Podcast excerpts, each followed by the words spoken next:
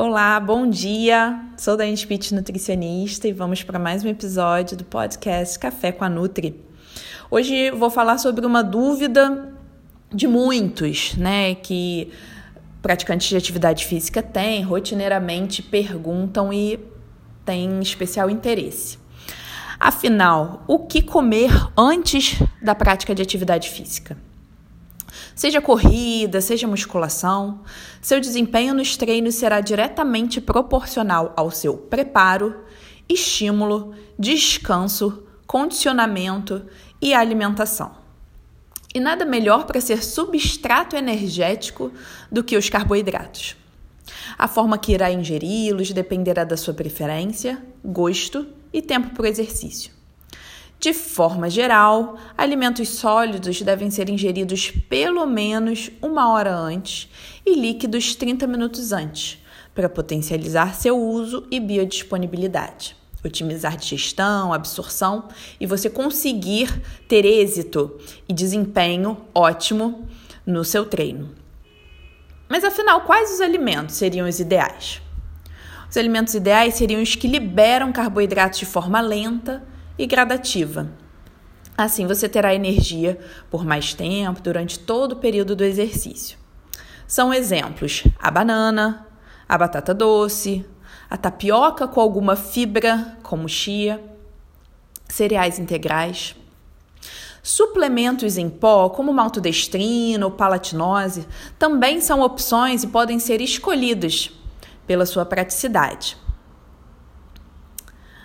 Porém, é importante sempre ressaltar que indicação de doses, quantidades, suplementação devem ser individualizadas de acordo com o tipo de atividade física, de acordo com o condicionamento, composição corporal, estilo de vida e objetivo de cada um. Mas e o TCM, o exercício em jejum, Daiane? Elas são estratégias alternativas o TCM é uma estratégia alternativa de substrato energético, já que esses triglicerídeos de cadeia média apresentam rápida metabolização. Porém, deve ser feita com orientação profissional que irá avaliar se essa é a melhor opção para você. Tem pessoas que se dão super bem, que têm um excelente desempenho, e tem pessoas que já não têm uma boa resposta. Então, elas são estratégias que servem para alguns. Indivíduos podem ser ou se tornarem adaptados, ou seja, terem um baixo aporte de carboidrato e extraírem energia da gordura. Porém, alguns estudos mostram que os mesmos podem ter queda de rendimento. Portanto, não faça isso sem orientação. Se você está começando agora, organize-se, veja como seu corpo reage, avance aos poucos. Deve ser assim nos treinos e na alimentação. Procure sempre orientação profissional para te orientar sobre alimentação, suplementação, se ela é necessária, quando ela é necessária, o melhor momento para utilizar, quais são os melhores para utilizar no seu caso.